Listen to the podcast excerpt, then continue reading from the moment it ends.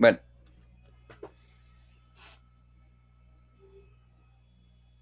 Geekeando.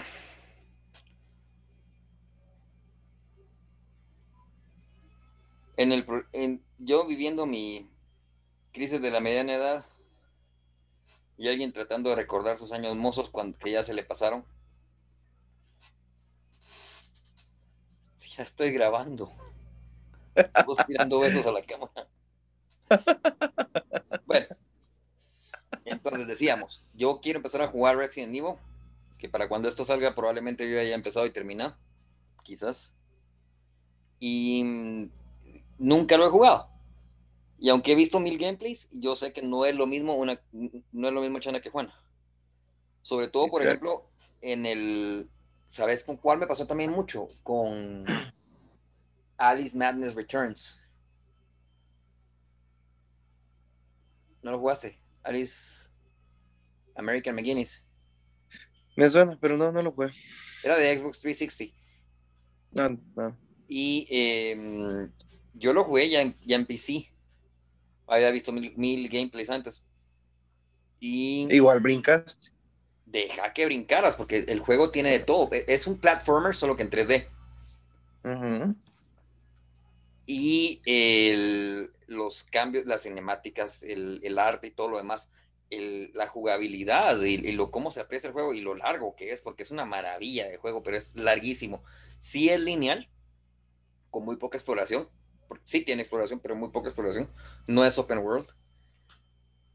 Pero te lo disfrutas tanto y el arte es tan interesante y todo. Lo, yo pienso que la secuencia es, la verdad, sí se disfruta mucho, pero en ningún momento, por mucho que yo supiera que las, la, ya conociera la historia, en ningún momento nada te deja de sorprender por la forma en la que te metes tanto en el juego.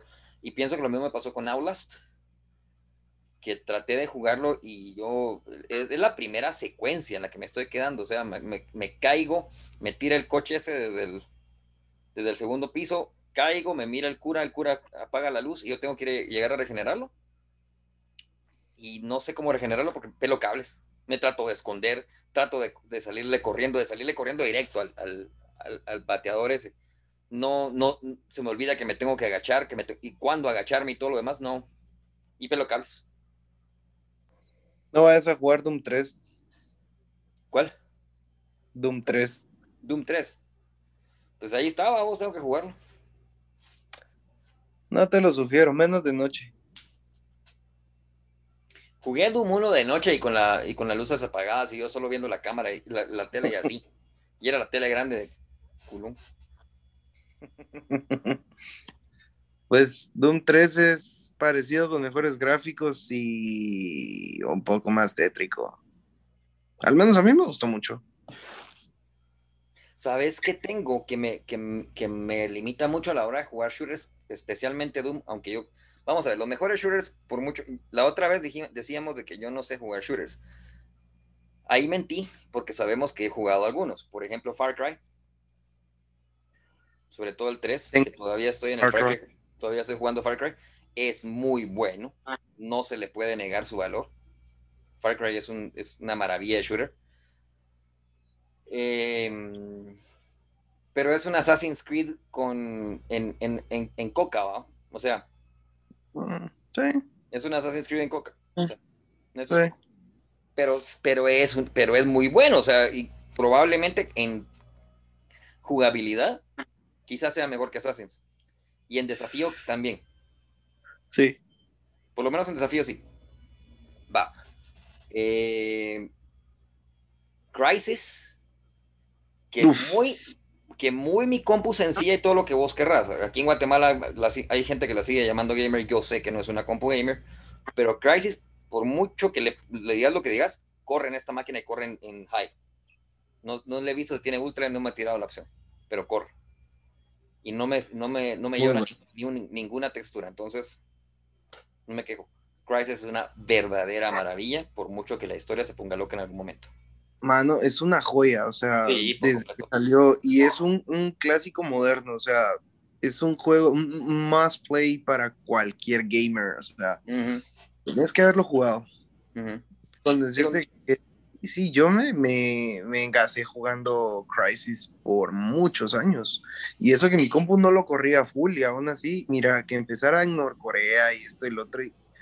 mira, yo me lo imaginé así bien futurista, pero no me atreví a leer jamás de qué trataba realmente antes de comprarlo. Entonces, para mí, cuando metieron alienígenas fue, sí, sí, sí, hay que terminarlo. El otro, el, otro que de, va, y el otro es Fear. Y no lo he descargado. Fear. Pero es Dead Space. Dead Space. ¿Ah? Dead Space. No, Dead Space ahí está, pero no lo he jugado. Deberías. Y ya lo descargué y todo, y solo he dos secuencias, tres.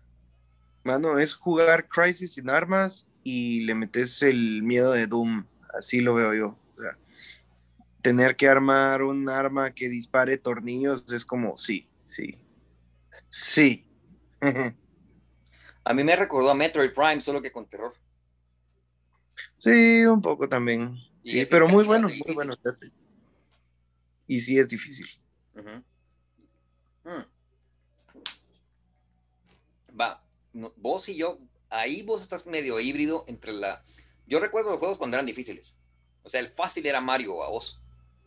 Y todavía yo, yo creo que hay generaciones de ahorita que no te pasan un Mario. Chavitos de 10, 12 años que no te pasan un Mario a vos, no. Mano, ni siquiera Mario el Mario World, o sea, ni el primer nivel. Mano, y date cuenta, ya hicieron un estudio de eso y ya han puesto Mara que expertos en Fortnite y que no sé qué, mamadas de esas, mano, o sea, que cosas que a mí no me interesan en nada. Y pusieron a jugar los Super Mario World, Super Mario 3 y todo. Mano, no pasaron ni el primer nivel. ¿En serio? ¿El primer mundo o el primer nivel? El primer nivel. No, hombre. Sí. Así están, mano. O sea, y eso que, como te dije en el primer episodio, los juegos de antes eran bastante repetitivos, al punto así como Dark Souls, o sea, de morir tras morir. Y, y aún así no pueden jugar eso. Esto digo yo. No, pero para esta generación sería Demon Souls, que es el remake que está para PlayStation 5 y PlayStation 4. Yo lo estaba viendo y es exactamente lo mismo. O sea, es el primer Souls, vamos. Y es exactamente lo mismo. Y el, el mismo concepto que vos me decís. Y te digo, me gusta más Dragon's Dogma, por mucho, por muchísimo. Aunque entiendo que utilice la plantilla, ahí, ahí sí se cumple, mira. Agarraron la plantilla del Souls, vamos a hacerlo open world. Y lo hicieron. Sí, es que mira, lo que hizo Hidetaka Miyazaki en eso fue a él le gustaba mucho las historias y la mitología europea. Mm. Por ahí por los eslavos, me imagino por el tipo de diseño que es Dark Souls y Demon Souls. Y, él venía de una familia muy pobre, en donde comprar anime era, no, no hay dinero para eso. Y en la biblioteca, ¿qué era lo barato? Lo que nadie quería, mitología europea. Entonces aquel se interesó en caballeros, los bichos raros de los eslavos, que es más que todo lo que veo en los juegos, entre dragones y monstruos bastante, bastante eslavos.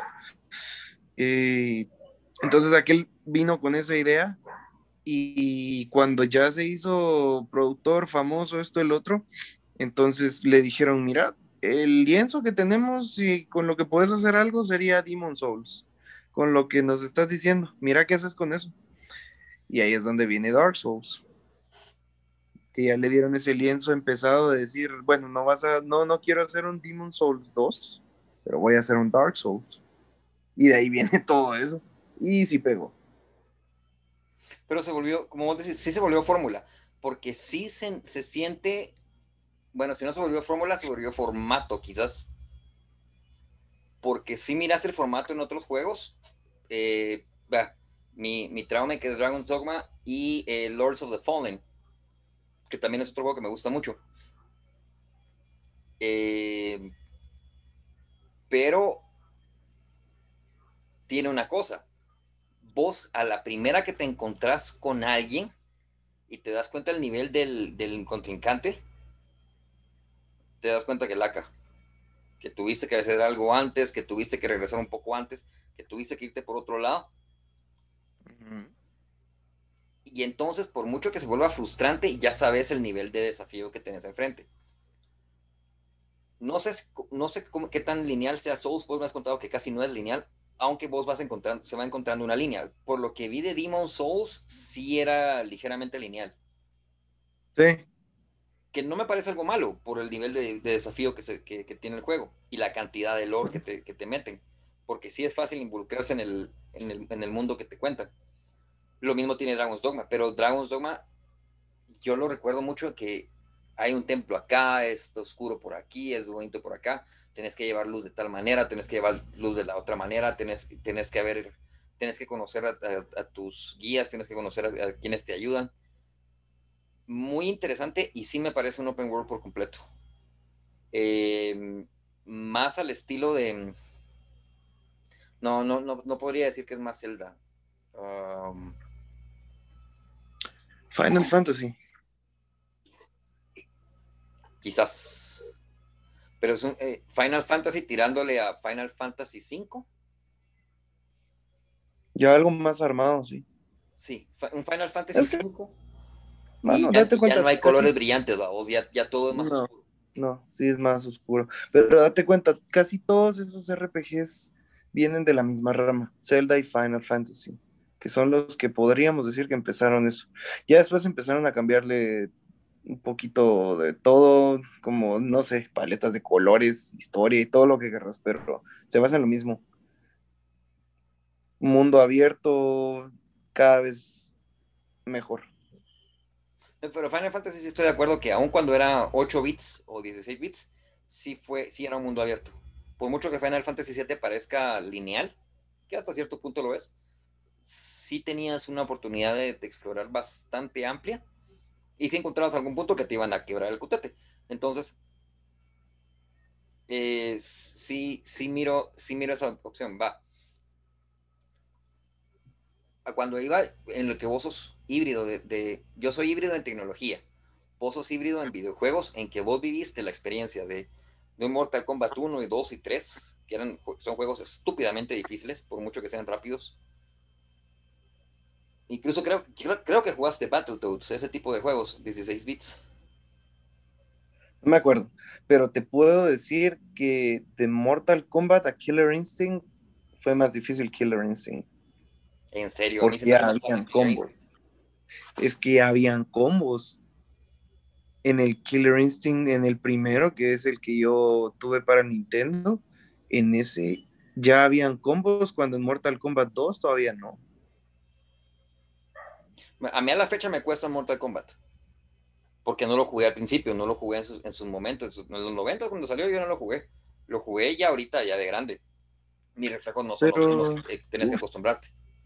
No, fíjate que no, porque por lo mismo que te digo, antes era muy nada de combos, o sea, te tenías que saber cómo hacer el truquito sí o sí. Mientras que ahora apretas botones y más de algo sale. Créeme que es fácil. Pues eso te iba a decir yo, fíjate que el sábado vinieron, tuvimos un evento aquí, creo que te conté, ¿no? Creo que no. Tuvimos un evento aquí y, y eh, trajeron un PS, PS4 y estábamos jugando... Em, ay, Dios mío, el, el versus de... Ouch. Cuando Superman mata al Joker, ¿cómo se llama? Injustice. Injustice. Estábamos jugando el versus de Injustice. Y em, no me ganaron. Y son chavitos más pequeños que vos. 21, 22. Y mi hermano. Y mi hermano sí sabía eh, dos personajes bastante, bastante bien. Y no, no me ganaron. Mancos. Lo que pasa es que yo creo que sí jugamos otras cosas. Y bueno, va, ¿por qué es relevante? ¿Por qué es relevante lo que estamos diciendo? ¿Por qué resulta relevante y por, qué pensamos o por qué podemos venir a decir los juegos que están sacando no sirven? O sea, me están pidiendo 60 dólares por algo que probablemente no sirva. Por lo que estábamos hablando también en el primer episodio, que se enfocaron en darnos gráficos más que historia y jugabilidad. Nos ponen un juego intuitivo y fácil y con muchos gráficos para atraparnos, pero no historia ni dificultad. Va, mira, en gráficos yo creo que es súper discutible porque si alguien está jugando Fortnite y están jugando regularmente Fortnite, no están basados en gráficos. Es, un, es una textura sencilla, como dijimos, una paleta de colores básica y brillante, con solo juegos de luz, pero de todas formas tenés dos o tres luces funcionando. Entonces, eh,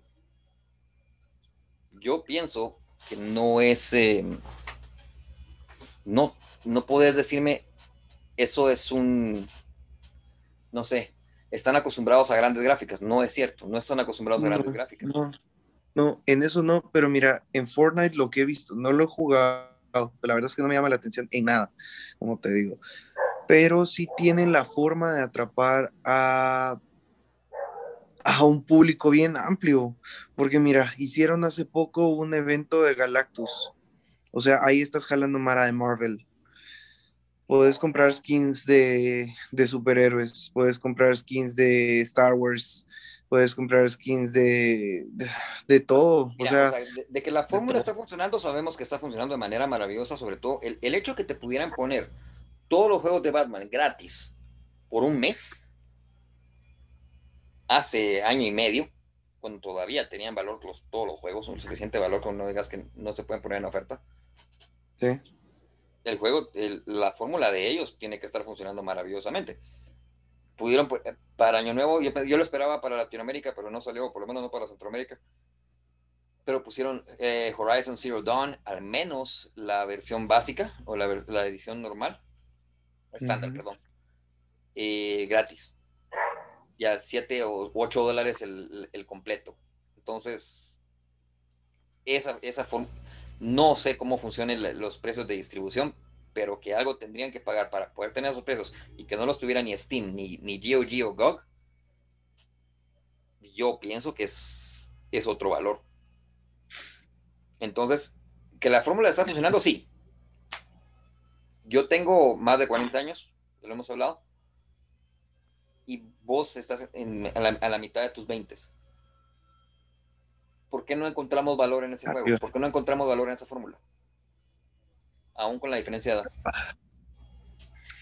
Porque también recuérdate que hemos tenido la facilidad de eso, de encontrar cómo conseguir los juegos en algunas páginas gratis o más baratos o bueno, no voy a hablar de piratería, pero sí.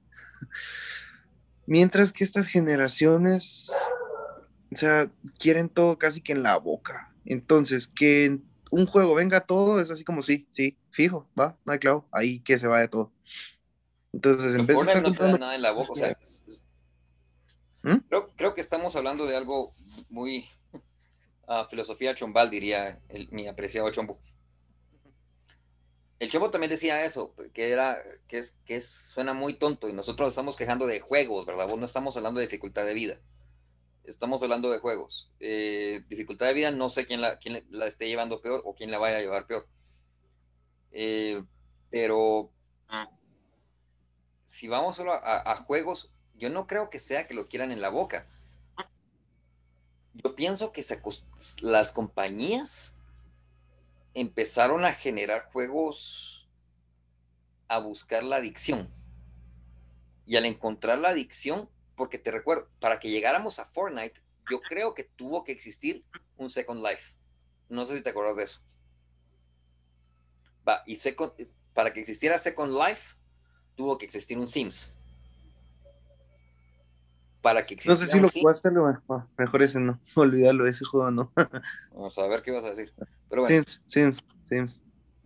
Para que, para que existiera un Sims, tuvo que existir, ¿qué? Un Pokémon y un Pikmin. No sé si te acordabas de Pikmin. Sí, sí, sí, Pikmin sí, pero pensando tal vez, no sé, juegos... Dungeon Keeper.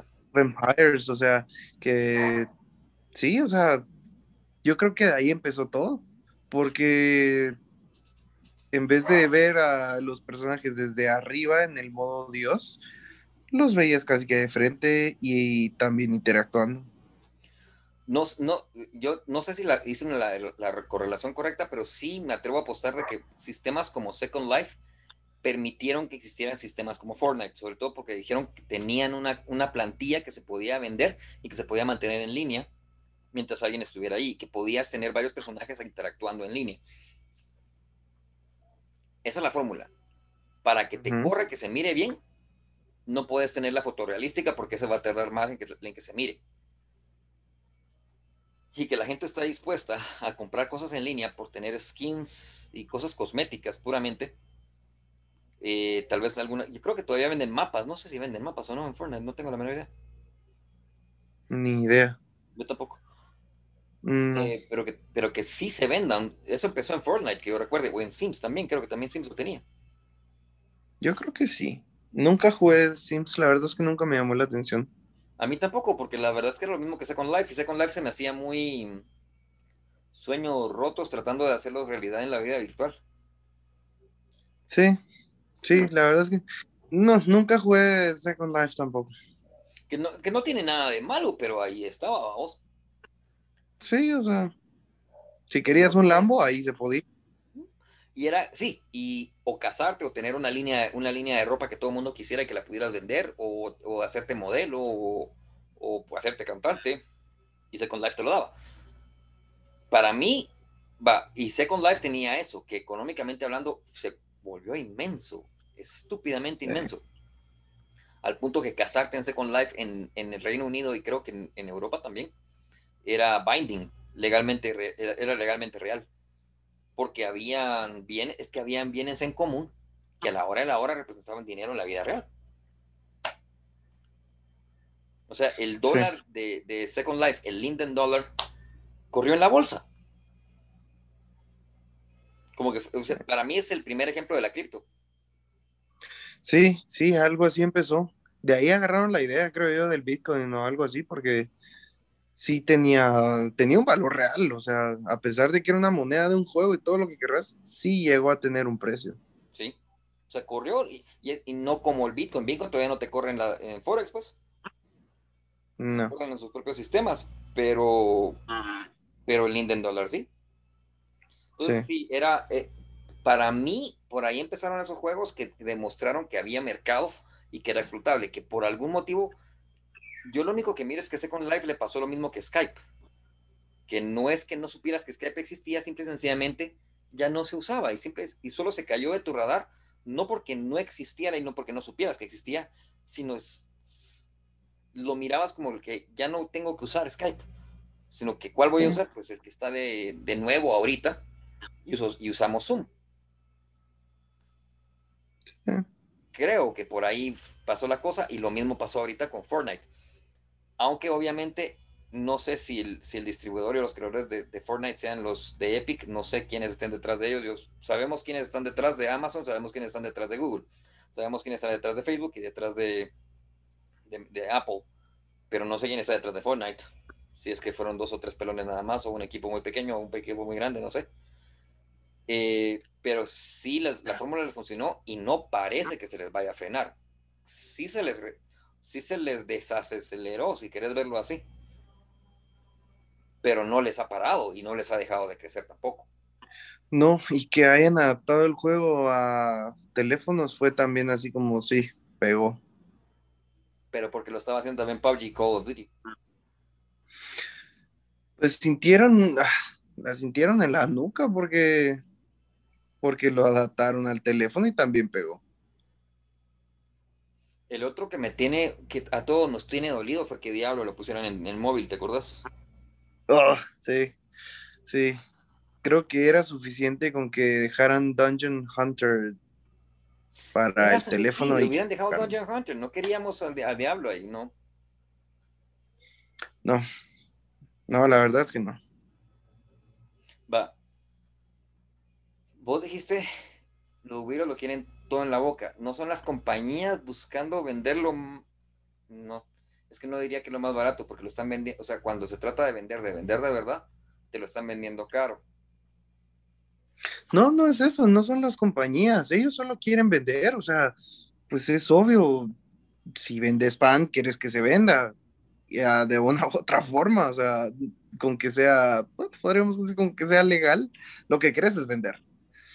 Y lo mismo son ellos. Entonces, ven que las generaciones de ahora todo lo quieren en la trompa, entonces es como, bueno, démosles esto y ya, asunto resuelto. Si eso quieren, pues aquí está.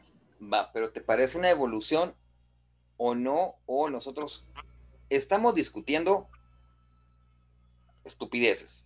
Son juegos de... Hablando de juegos, sí, me parece una gran evolución. Que te lo hagan todo tan fácil, así como, mira, ¿quieres esto? Va, aquí está, mira, vale 5 dólares.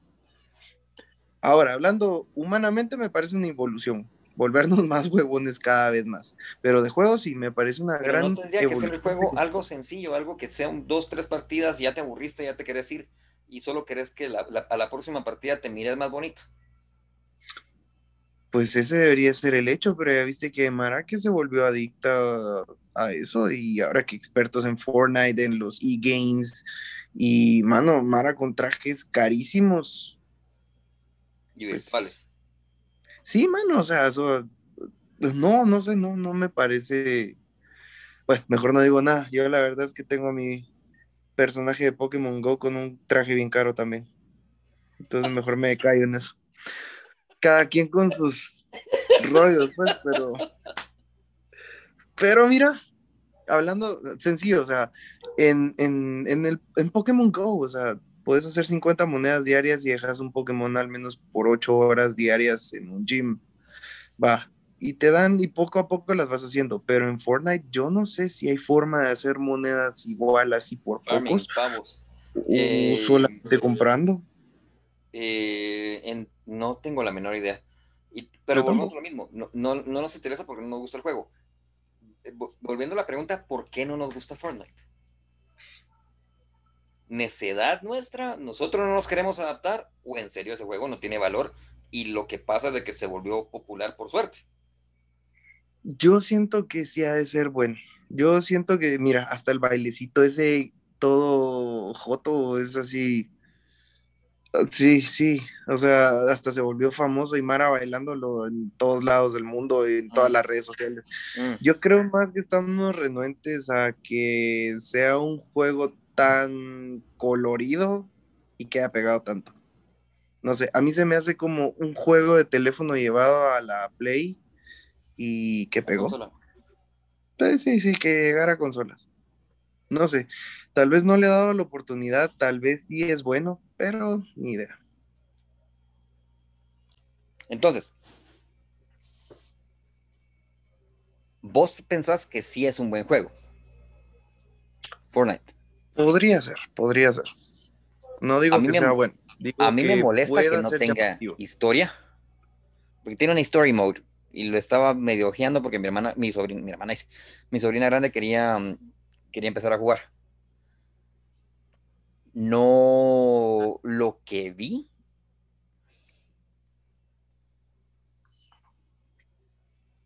Me atrajo ligeramente. Y la única gracia que sí le miro es que empezás a jugar con tus cuates y que después mires si te sale alguna partida para jugar con alguien más. Em, mm. No me pareció atrapante, no me pareció interesante.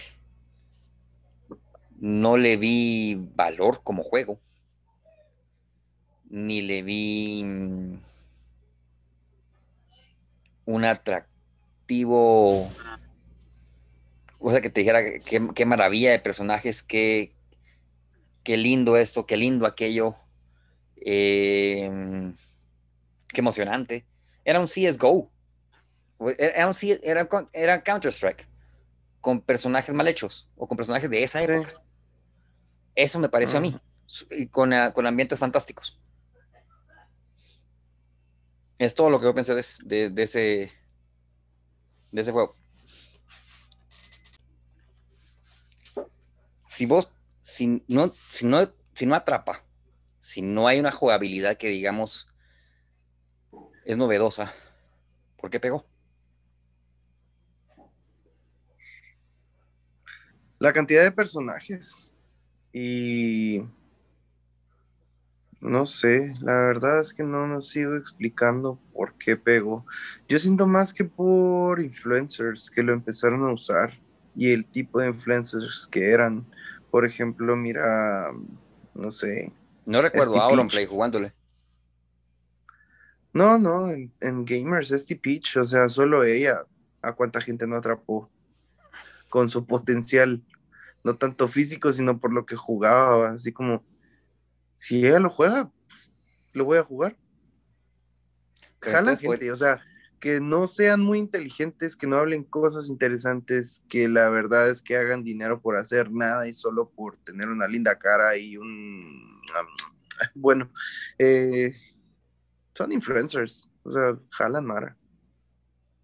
Pero ese es un modelo de, de los últimos 5 o 6 años, tal vez 10.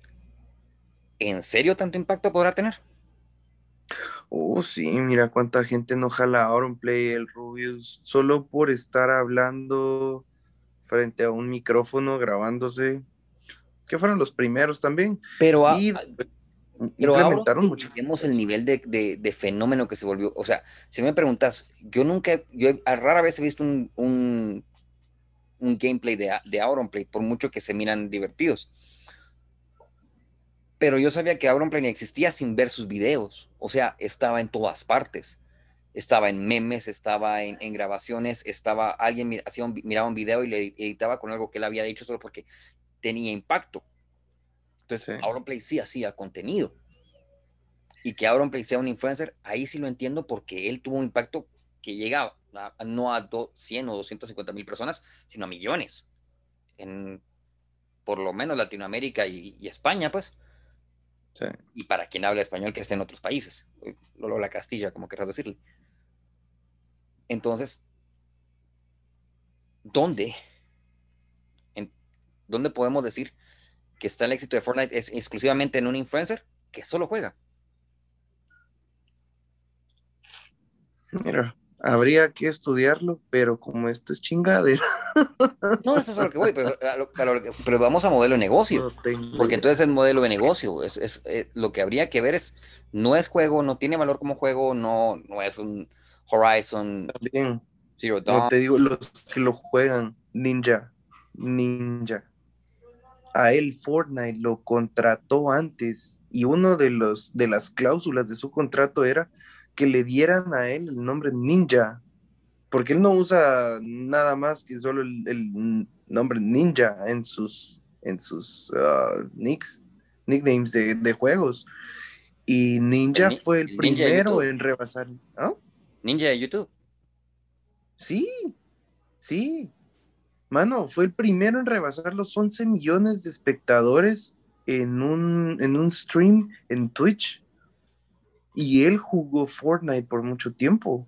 No sé si lo sigue jugando, la verdad es que le perdí la huella, pero solo con Ninja. Imagínate cuánta gente no jaló Fortnite. 11 millones de espectadores solo por ley de probabilidades, un millón. Exactamente, o sea, estás hablando de 11 millones de personas viendo el mismo cerote jugando el mismo juego.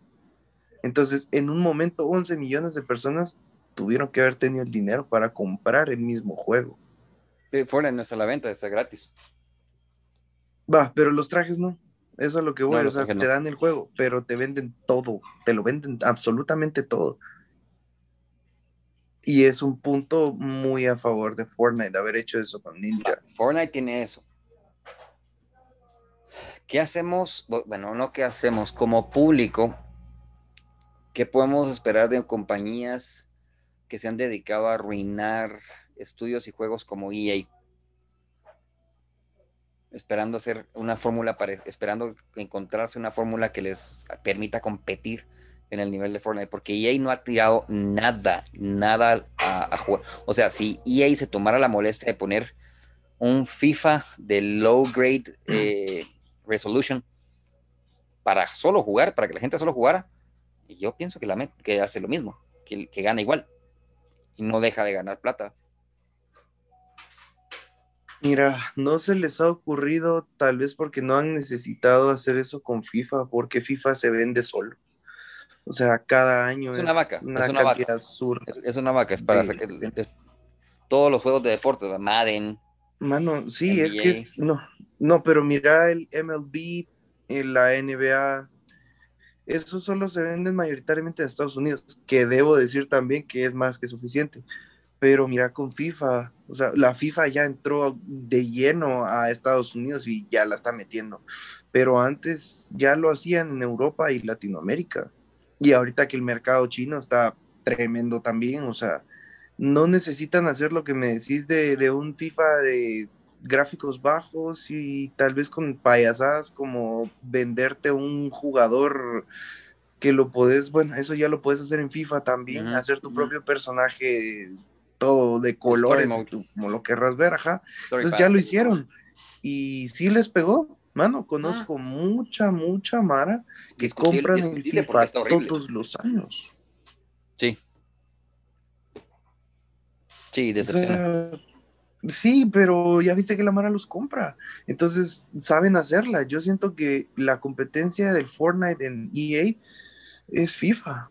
O sea, puedes armar tu propio equipo de leyendas. Si le metes un poco más de billete, puedes comprar los jugadores, los uniformes, puedes comprar más skins, de todo. Puedes hacer de todo. Se está metiendo a arruinar estudios, porque EA se está metiendo a, exigir tiempos. Eh,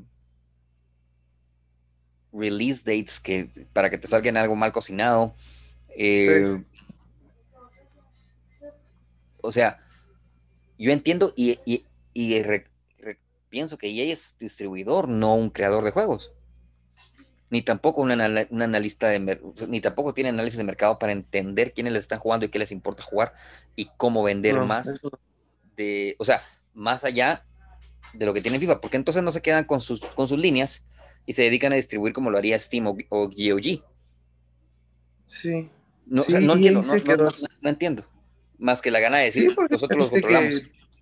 Después de, bueno, yo creo que sí hacen los de FIFA, porque date cuenta como en otros juegos, o sea, te ponen el EA Games o Electronic Arts y te ponen Havoc Studios o Epic Games y todo eso, pero en el FIFA no, hasta donde recuerdo ellos son los creadores. Ni idea, no me acuerdo, la verdad es que no.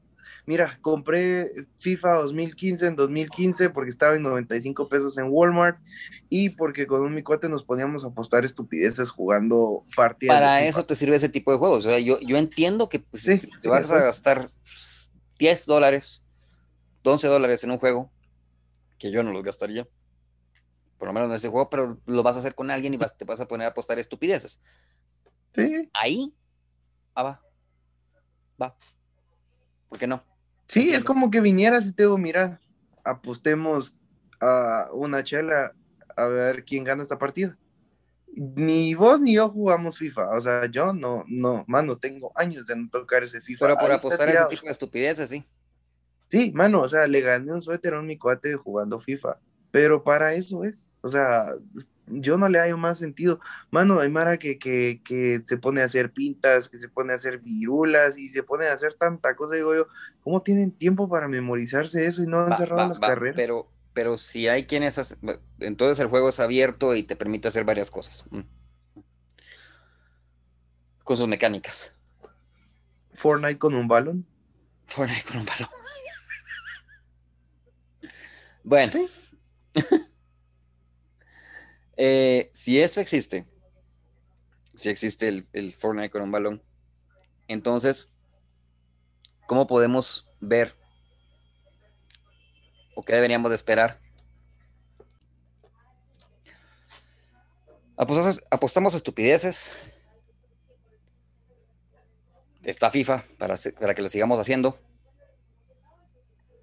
¿Cuál es la necesidad de controlar otros juegos?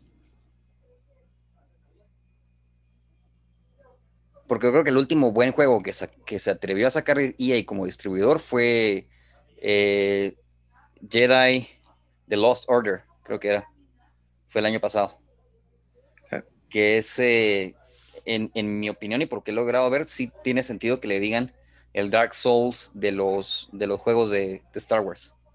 Que sí es un juego de frustración, o sea, tenés que, pero también, no, pero también vas creando tu personaje y hay una línea, hay una historia bastante lineal.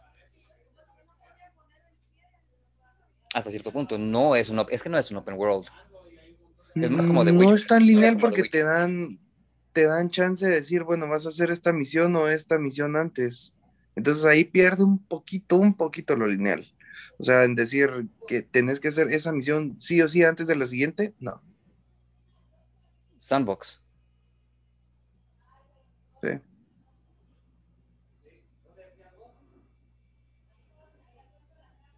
Algo así. Mm. Bueno. Entonces, va. Entendemos que esa fórmula funciona. Multijugador en, en, tiempo real. ¿Por qué no le hace falta Steam?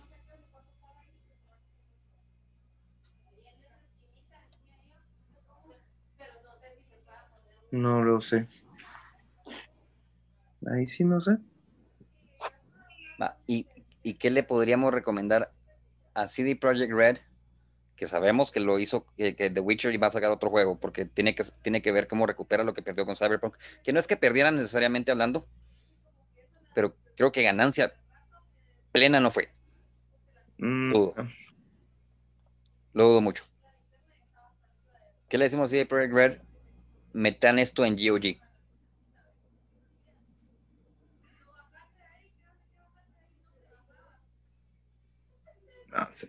El derecho a la opinión tenemos y para eso estamos usando este espacio y podemos, podemos grabarnos. Entendemos que la fórmula funciona, pero hay otras empresas que nos gustan más. A mí me gusta más GOG inmensamente más que EA. GOG me está dejando jugar sin tener que estar conectado al internet el juego que yo quiero con mis saves con donde, donde yo quiero que estén. O donde yo los pueda encontrar. Yo lo único que quiero es que regresen la saga de Prototype y que hagan un mega juego. Mano, yo me quedé engasado con el Prototype. ¿Jugaste Prototype alguna vez? No, no creo. ¿Nunca jugaste Prototype? existe, pero no, nunca jugué Prototype. Deberías. Créemelo, deberías. Lo que tengo ahí que no he jugado entre vos sabes que tengo una cantidad de juegos estúpida que no he jugado. Y ahí está The Search, que es otro Souls, solo que con tecnología. Y, em, no, pero Prototype sí lo tienes que jugar, sí o sí. O sea, la historia de Alex Mercer pasada de buena. ¿Era? ¿En serio? ¿No te va a decepcionar? Es como jugar Spider-Man con una infección en el brazo. sí. El, la que me, el que me gustaría jugar es Max Payne. Uh, sí, he oído muy buenas reseñas de, he visto muy buenas reseñas de, Max Payne. Nunca me he atrevido. Se me hace un Hitman Noir. No sé si me explico. Sí. Entonces. ¿Sabes cuál tengo ganas de conseguir para el Play? Lo de la saga de Red Dead Redemption. Los dos juegos. Sí, sí. Porque yo todavía tengo el Play 3, o sea, sería de, conseguir el Red Dead Redemption, mano, y lo tuve en la mano más de una vez, y no sé por qué no me animé a comprarlo.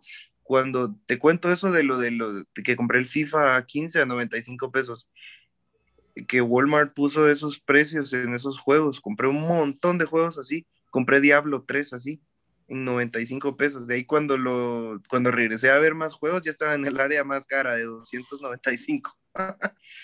Pero te digo, el de Red Dead Redemption estuvo mucho tiempo en, en el área de 95 pesos y nunca me lo llevé, nunca me llamó la atención. Pero vi que fue un error, sote así grueso. Es como jugar Grand Theft Auto, pero en el viejo oeste. sí, sí, sí, lo mismo. Muy buen juego. Muy, muy buen juego. Lástima que no lo compré, no sé por qué. No te llamaba la atención el temático, o sea, el, Wild West no, no es algo que nos llame la atención en Latinoamérica. No, Fíjate que por definición. me llamaba la atención. El problema era que no me, no, me, no me atrapaba la caja. Eso es lo que, porque yo pasaba la caja y no me llamó la atención ni siquiera verlo en YouTube, ¿qué era? Eso te iba a preguntar porque ya, ya YouTube ya era autoridad para ese momento, ya no eran solo videos de gatos. Sí, sí, claro que sí, eso te estoy hablando que fue hace 5 o 6 años. Y no sé, es que no me llamaba la atención la caja. Por idiota creo que fue, fíjate, porque eh, sí me puse a ver de otros juegos. Por ejemplo, era uno que era como de, era de disparos y todo de caricatura, no me acuerdo cómo se llamaba ese juego, era un shooter, pero era así animado, hasta bien PS Vita el juego, no me acuerdo ahorita cómo se llama. No me acuerdo, era así como un Mad Max, pero en caricatura, no me acuerdo ahorita cómo se llama ese juego. Pero era buen juego, no me acuerdo, no me acuerdo el nombre ahorita, se me fue. No me recuerdo cómo se llama. Pero. Era con estilo más de caricatura, como que fuera Skyward o. Uh, uh, bueno, sí, tal vez más o menos así, pero era así como tipo Mad Max, ¿me entendés? Así, desierto. Ah, eh, no me acuerdo cómo se llama ese juego. Borderlands. Borderlands. Ese es de Steam. ¿Qué podríamos decir que Borderlands es el es el eh, Fortnite de Steam. Solo que ese sí, salió a la venta, sí tenía historia que te vendían. Sí, y no me acuerdo por qué ese sí lo busqué y RDR no. Ah, pero son animales distintos, ahí son... Sí, pero ese sí me llamó la atención la y no me acuerdo ni siquiera la portada me llamó la atención. De haber sabido el nivel de juego que era, hubiera sido distinto. Pero no, nunca me puse a investigar nada del RDR. Creo que ahí sí me eché el año con no hacerlo. Porque lo tuve en 95 pesos en la mano y no lo compré. Yo no supe, yo no supe la existencia de Red Dead Redemption. Pues ahora el 1, hasta que supe la existencia de Red Dead Redemption 2. Y empecé a ver gameplays y cosas por el estilo. Pero que yo recuerde Red Dead Redemption nunca estuvo en Steam hasta que salió Red Dead Redemption 2. Entonces, eh, no había forma, a mí no me gusta, vos sabes que no me gusta seguir consolas, porque a la hora la hora es muy caro aquí en Guatemala seguir juegos de consolas, es más barato y más sencillo seguir los juegos por PC. Sí. Y, de manera legal. No, pero fíjate que... No, no, ahora vieras que está, es más fácil desde el Play 3, fíjate que ponen igual ofertas, o sea, de un mercado limitado por lo mismo que solo Sony que te los vende, no es que haya GOG o, Steam en, el Play, no me acuerdo si hay desde el 4, no me acuerdo, pero igual se ponen ofertas pues, ¿Todo? Sí ponen ofertas y ponen seguido por lo mismo, porque hay mucha competencia. Horizon Zero Dawn está ahorita 11 dólares y lo tuvieron un rato gratis, completo. Imagínate. No, yo sigo trabajando con ese juego, ¿qué te puedo decir? Ya, Horizon. algún, ratito de grabación. A ver, ¿cómo, cómo podríamos decir que es, que es este capítulo? Nos han hecho nuestros juegos y serán parte de nuestra personalidad a tal punto de decir, en serio, eh, hay una identidad, por llamarlo de alguna manera, con alguna forma de juegos y de esa identidad nos sentimos con la...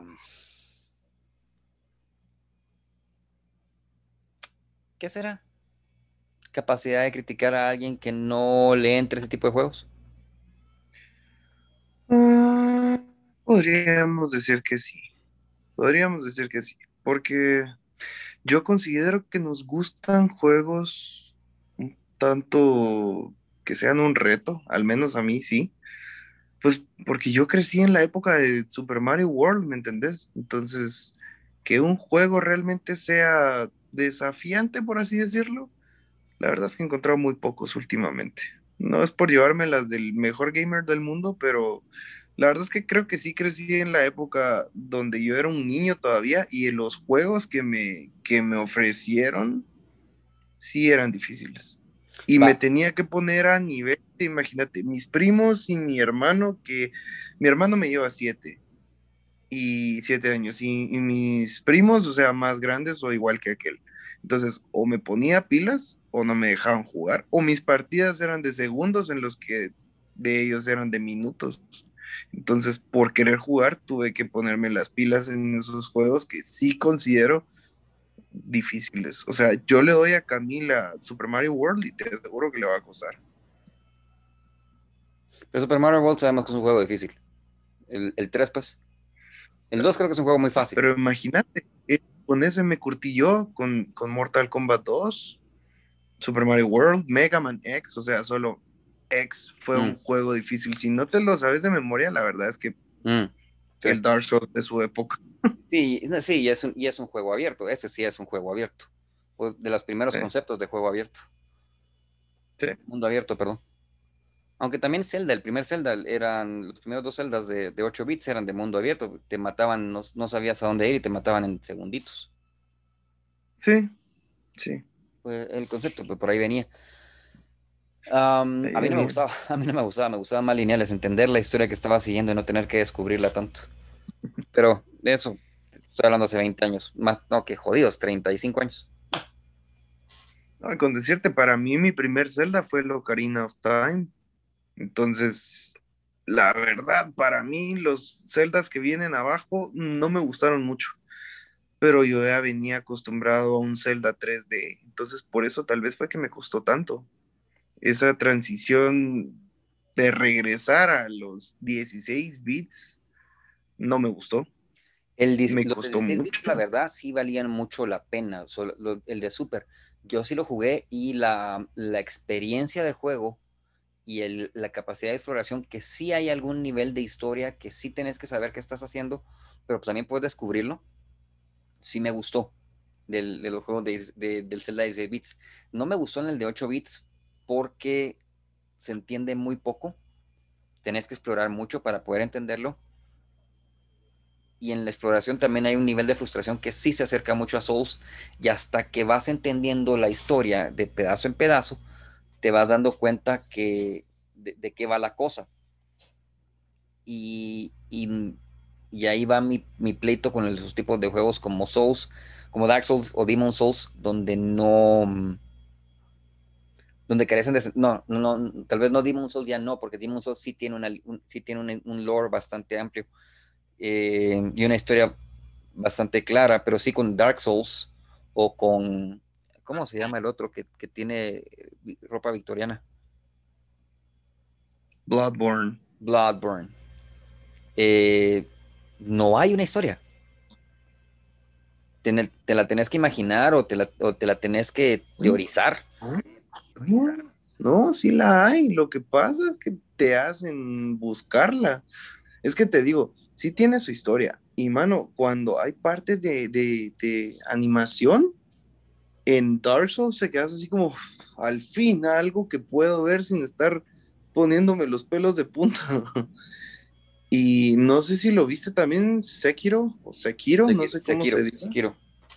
Sekiro, un Dark Souls japonés. O sea, sí, sí, sí, sí. Pero fíjate, va, ahí está mi, mi hipotenusa porque mm, Sekiro sí me gusta. Y le entiendo, por mucho que la gente dice, es que esto no se entiende, ¿por qué hay esta, esta criatura ahí? Porque no, te, no entendés la, mitología japonesa o porque nunca te has siquiera molestado por ver medio anime. Porque ahí, porque sí se entiende, sí se entiende. Bueno.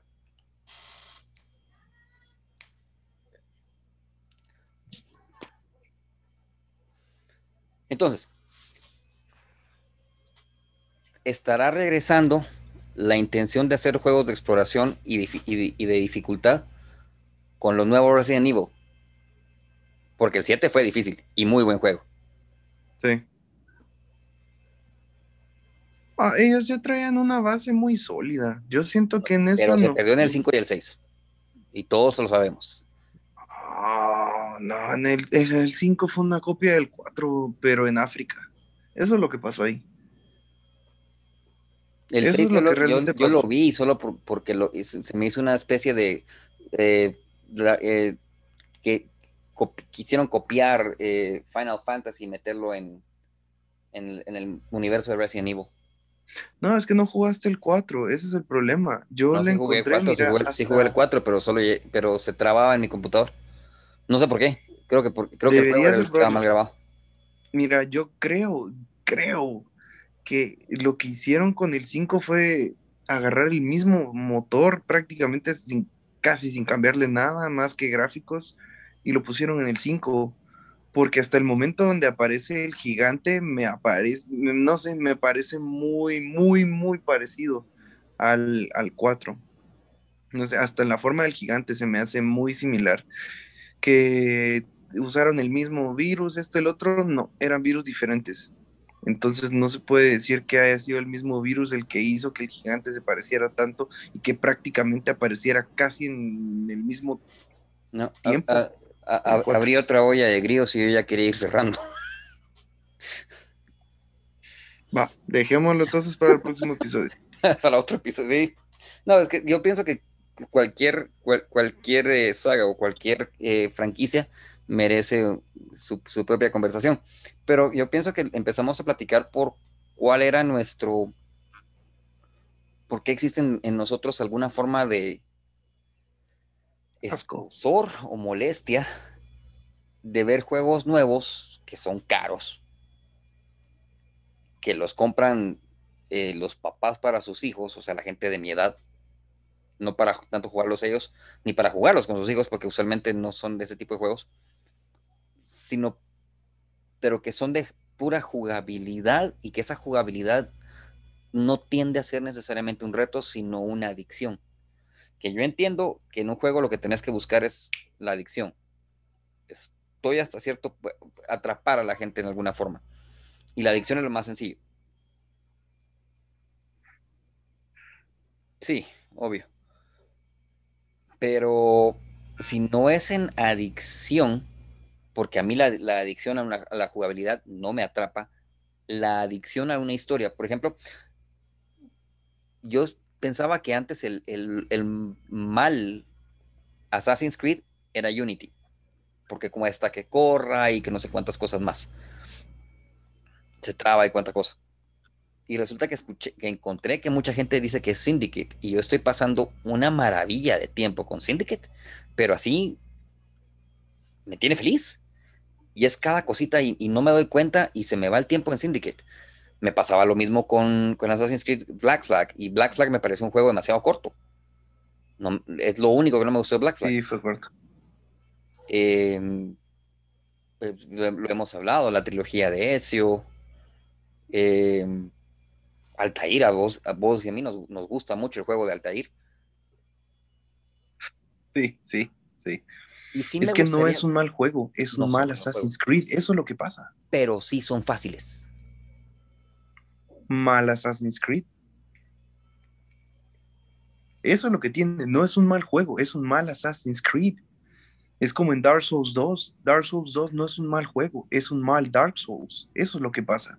Igual pasó con estos. Se metieron al mundo de multijugador y dejaron la historia a un lado. Y Assassin's Creed, el rollo era la historia.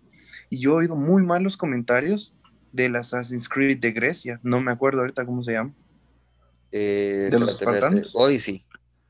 Odyssey, sí. He oído que es el peor Assassin's Creed de todos. Creo que, por, pero ahí sí, ahí sí creo que tenés razón en lo que acabas de decir. Es un mal Assassin's Creed, pero no es un mal juego. Y me atrevo a apostar que, que, como juego, a mí me llama mucho la atención Odyssey y Origins. Pero los dos juegos. Origins, sí es, que son glorias de juegos y son glorias de universos y que, o sea, que, el, que, los mismos de, Ubisoft te digan, vení solo a echarte el colazo a ver el juego sin que tengas que, sin que, tengas que matar a nadie, sin que tengas misión ni nada, solo venía a ver el juego. Para mí ya es gloria, pues, o sea, con muchísimas gracias, déjenme explorar, ¿verdad? Y solo te da gana de eso, solo, o sea, el juego de por sí te atrapa para poder explorarlo. Entonces, si te da la, si a mí me da la opción de explorar, y a la par de eso me das misiones, definitivamente voy a querer gastar dinero en un juego así. Y aparte de eso, me das una historia que me atrapa y una historia bien escrita, bien hecha, me atrapa. Assassin's Creed se merece un episodio completo, desde Altair hasta el nuevo Valhalla con Ragnar. No, no, es que a los dos nos gustan esos juegos, nos vamos a echar una saga de saber cuánto, de saber cuánto tiempo pues sí necesitaríamos con mínimo unos dos, tres episodios porque sí son amplios y sí te puedo decir que de Assassin's Creed sí conozco. no, sí, todos. Yo sí sigo pensando que, la, que, Assassin's Creed es, otra cosa. Para sí, pero siento que, bueno, dejemos eso. Hay, hay, esperanza en, que sí podamos entendernos con los jugadores de ahorita de 12, 15, 18 años que están jugando Fortnite y que nos logremos llegar a entender en un punto medio como comunidades de jugadores, como, como no, no, no para discutir, no para pelearnos, porque la verdad es que para eso sirve el Internet también. pero, pero que en serio nos pongamos en, una mesa y digamos, va, eh, digámosle al mercado o digámosle a, la industria que nos produzcan este tipo de juegos porque todos los vamos a comprar o todos les vamos a gastar dinero en ellos. ¿Será posible que, que, se le quite un poco de mercado a Fortnite y que tengamos la oportunidad de tener juegos más como Resident Evil 7 y el Village que ya viene y que no se miran juegos fáciles? Ni fáciles de digerir tampoco. Vendrán juegos así, porque si pudieron sacar Demon Souls y vendieron con Demon Souls, no, no vendieron Demon Souls solo el juego, vendieron consola con Demon Souls. ¿Será posible? Yo siento que, fue eh, eso, yo siento que eso fue curiosidad, fíjate, en decir de dónde viene Dark Souls y por qué se inspiraron en Demon Souls y por qué tanta bulla con Dark Souls y de dónde viene Demon Souls. Pero eso te lo venden a la generación tuya y a los que todavía podamos jugar de la mía y a los nuevos que no ni se meten curiosidad curiosidad del por qué tanta bulla con un juego, por qué cuando se refieren a algo difícil en el mundo del juego se lo refieren al Dark Souls de tal cosa. Porque así es entre la comunidad gamer. Cuando te referís a, que un juego es difícil de una saga de juegos, es el Dark Souls de ese juego. Entonces, desde ahí empecé a pensar qué es la curiosidad de por qué dicen eso. Y entonces a la primera, ¿qué te digo? La primera hora de juego tal vez dices, no, sí. y ahora entiendo por qué le dicen el Dark Souls de tal cosa. Porque sí, es agarra para donde no es y mala idea. Ok. Ok. Entonces, no esperamos que vengan juegos que valgan la pena. Por el momento, solo de empresas muy grandes y aún así van a tener muchos bugs y muy malas críticas, como le ha tocado a Ubisoft por haber explotado tanto Assassin's Creed. Porque pusieron easter eggs que iban a ser tres juegos y mira por dónde van ya. Pero nos quejamos en serio de eso porque a mí no me molesta. A mí tampoco, pero se quedaron sin ideas grandes y buenas. Mira con... Mira, es que mira los juegos del, del Caribe. Rogue, por ejemplo, bueno, no, no, me refiero a Black Flag, una historia bien corta y Assassin's Creed se trataba de historia. Mira, corta para, Assassin's Creed, pero Black Flag es el, más amado de todos los juegos. Hay críticos, por supuesto, como vos ahorita, pero, pero, es, muy corto. en historia quizás, pero en exploración no. Bueno, en exploración no. No, no, en exploración no era, no era tan corto, pero te quedabas haciendo todo eso después de haber terminado el juego, porque el juego en sí, si eran 50 horas, era mucho, creo yo. Igual con Rogue. son, son 36. Va, 36 horas. Y peor todavía, peor todavía, imagínate eso. O sea, mira con Rogue, sacaron Rogue y Unity al mismo tiempo y le metieron más tiempo a Unity. No, pero, no, pero, pero creo que te estás equivocando también, y, y me atrevo a decir que te estás equivocando, porque es que esto es, tiene que ser otro episodio, ya nos metimos en, camisa de once varas. sí, em, sí. pero bueno, para, para terminar, sí nos gustaría ver que a, las nuevas generaciones les pidan que jueguen otros juegos, aunque obviamente el mercado tiene juegos para que vayan a descubrir otras experiencias. Que empezaran con un The Witcher, y me atrevería a decir, The Witcher 1 es un juego difícil, bien difícil, pero que se parece mucho a The Witcher 3. Y hay quienes dirían, no es cierto, sí se parece mucho la jugabilidad, eh, lo que vas descubriendo de la historia, eh, las interacciones entre pueblos eh, y, de diferentes personajes, sí se parece mucho a, The Witcher 3. Y lo único es que el mapa es, es, bastante más limitado, pero todo lo que tienes que hacer en, en The Witcher 1 te mete tanto en el mundo de The Witcher que te da curiosidad ir a buscar los libros que de por sí no son canon. O sea, el juego no es canon, los libros son otra cosa, pero son tan matchable. Sí, sí. Y con el simple hecho que le hayan hecho una serie, quiere decir que malo el juego no fue. Pues de esa cuenta, yo pienso que tal vez los quienes producen los estudios o, demás vienen y dicen, es que juegos ya, juegos difíciles ya hay. Lo que queremos es que nos vengan a comprar eh, e, equipo, consolas, juegos o skins. Y aunque lo entiendo, y es una forma de tener diseñadores y artistas trabajando también, entre muchas otra gente, me cuesta respetarlo porque a mí no me va a atrapar un juego así. No sé, obviamente no quepo en el mercado que ellos quieren, porque no he visto que nadie de arriba de 25 esté jugando Fortnite. No, hombre, es que también, ponete a pensar, entramos en una generación donde las consolas, o sea, siempre han sido caras, pero la vida ahora es un cacho más difícil y un teléfono es necesario para cualquier persona. Entonces se te hace más fácil encontrar que un juego es gratis y solo te, te cobran lo que de verdad querés y ya. Entonces ahí fue donde se empezó a, joder el mercado de los juegos en sí como consolas. Mira, yo tuve el PS Vita y el PS Vita no aguantó la generación Android y iOS y tenía muy buenos juegos, muy buenos, mano. O sea, con decirte que Uncharted para PS Vita fue excelente. Para mí se me hizo un juegazo así, un Zelda con balas. Muy, muy buen juego. Tuve, ¿qué te digo? Varios jueguitos así. Tuve un Call of Duty también.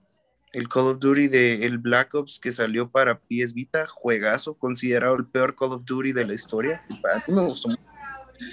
Y no, no aguantaron, no aguantaron las consolas. Mira, con, con el 3DS tuvieron que revivir a Zelda sacar Luigi's Mansion 2 para, para poder eh, mantener la pobre consola a flote, porque es que, bueno, recuerda que también que entras al Play Store o al App Store y te inundan de juegos gratis que compras solo lo que de verdad te interesa.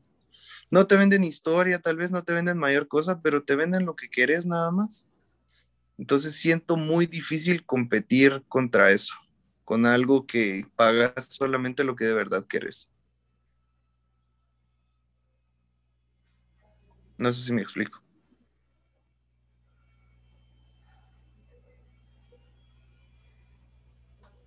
es difícil. te explicas, creo que sí te explicas, pero tenemos puntos de vista muy distintos porque para, yo pago lo que quiero cuando voy a GOG o cuando Steam saca una mega sale. Pero así una tirada. Pero porque te la posibilidad de cómo jugarlo, tenés una compu decente que haga eso. Recuérdate que últimamente pues, te venden un procesador chafa donde puedas abrir Office y Chrome y ya. te, venden un Windows 10 con jueguitos iguales, o sea, te dan en el, en el, en el market de, de Windows jueguitos gratis sencillos. Pero querés instalar el nuevo Age of Empires o, querés poner el Age of Empires 1 4K y solo porque tienes Windows 10 te dejarán comprarlo, pero que tu compu lo corra, no. Un ejemplo, ese es el problema, que nosotros tenemos cómo jugar porque conocemos de memoria RAM, video y todo, tal vez no tengamos lo mejor, pero tenemos cómo jugar. Mientras que mucha gente tiene compu solo para trabajar y donde juegan en un teléfono que tiene más RAM que su computadora. Pero interesante porque estamos hablando que la, que la, mm, pero eso es otro, para otro episodio y ahí vamos a tener que investigar un poquito más los dos. Eh, Ryzen está haciendo un procesador que te puede manejar gráficas y que necesitas una tarjeta gráfica muy sencilla. Quizás hasta la mía correría ahí y ya correría un juego en ultra. Entonces. Y eh, en lo que todo eso se agranda, seguiremos jugando en los teléfonos. Lastimosamente, yo sé, a mí tampoco me agrada la idea, pero date cuenta ahora, o sea, el teléfono es sumamente útil y han metido de todo en un teléfono, hasta juegos. Entonces, eh, ya no, no sé, para jugadores así nostálgicos como nosotros, sí merece la pena una historia y un buen juego en la compu, pero para la gente que no... Que, a mí me digas jugador nostálgico, te lo entiendo, pero, pero vos te consideras un jugador nostálgico. Mano, sí, yo crecí jugando en la compu y, y en consolas. Entonces, para mí, mira, tengo, te voy a compartir aquí rapidito, solo para que veas. Ah, no, se puede. Si no te enseñaba. Mano, tengo un montón de juegos aquí en mi teléfono y solo juego Pokémon Go. el resto de juegos, eh, Mateo abrirá, abrirá alguno de vez en cuando cuando le presto mi teléfono. Y si no, se enfoca a YouTube Kids. Y ya. Pero, o sea, es, es así. O sea, date cuenta ahora, preferís comprarte un buen teléfono que una buena compu. Porque el teléfono sí lo puedes andar a todos, todos lados. Y no, es tan. No, es la misma herramienta, no, es la misma herramienta. No, jamás va a ser lo mismo, pero la misma obligación te ha hecho comprar un mejor teléfono que una buena compu. Y posiblemente muchos teléfonos tengan más RAM que una compu de trabajo. Mm. Sí. ¿Ves? Bueno. Llegamos a ninguna parte porque no, porque no, llegamos a ninguna parte porque no porque entonces vos encontraste el punto medio. Entonces el punto medio no es que existen entre los estudios sino que la capacidad de los sistemas operativos de los móviles para ofrecer juegos gratis y para estar vendiendo microtransactions entre entonces ahí es el punto medio ahí es donde juegan todos. Y los estudios creando juegos para para PC o para consola están relegados a a, ver cómo logran competir en la atención y las necesidades que le puedan quitar a lo, al jugador móvil. Muy interesante. Por eso Switch es móvil y fijo. No, pero, pero Nintendo quería ser móvil desde hace mil años. Sí, pero no lo lograban por lo mismo, porque los teléfonos están hartando a las consolas pequeñas. Mira, Sony ya no sacó. Murió PS Vita y es una joya. Para mí el PS Vita era lo máximo y murió contra los teléfonos. Mm. Bueno. Bueno, encontramos el punto medio, pero no era lo que me, decepciona un poquito más porque quiere decir que es muy probable que los estudios, como yo los entiendo y los conozco, se mueran y se tienen ah, casi prácticamente a móvil. No necesariamente. Muy fatalistamente. Sí, sí, no es muy agradable. Yo también me he puesto a pensar eso, pero no, mira, los e-games y todo eso siguen. Tal vez aquí en, tal vez aquí en Centroamérica, por la situación tan difícil, es complicado hacerte una consola de juegos. No para todos, por supuesto, pero por ejemplo, yo quisiera tener un Switch y pues tengo otras cosas que pagar, entonces ah. no me puedo un Switch. Mm por más que quiera, ni siquiera usado por el momento, ni por pagos. Mm. Entonces, ¿qué hago? Pues juego Pokémon Go mejor. tal vez ahí está el truco, tal vez ahí está la cosa. Porque India es el mismo proceso y bastantes, varias partes de China probablemente igual. Entonces, sí, ahí son miles de millones de personas. Exacto. Entonces, que eso es otro mercado, obviamente. Ok. Bueno. Está bueno, pues. Cerramos entonces. El punto medio es el móvil y ojalá que no se nos mueran los estudios que nos gustan, que hacen juegos para PC y consola.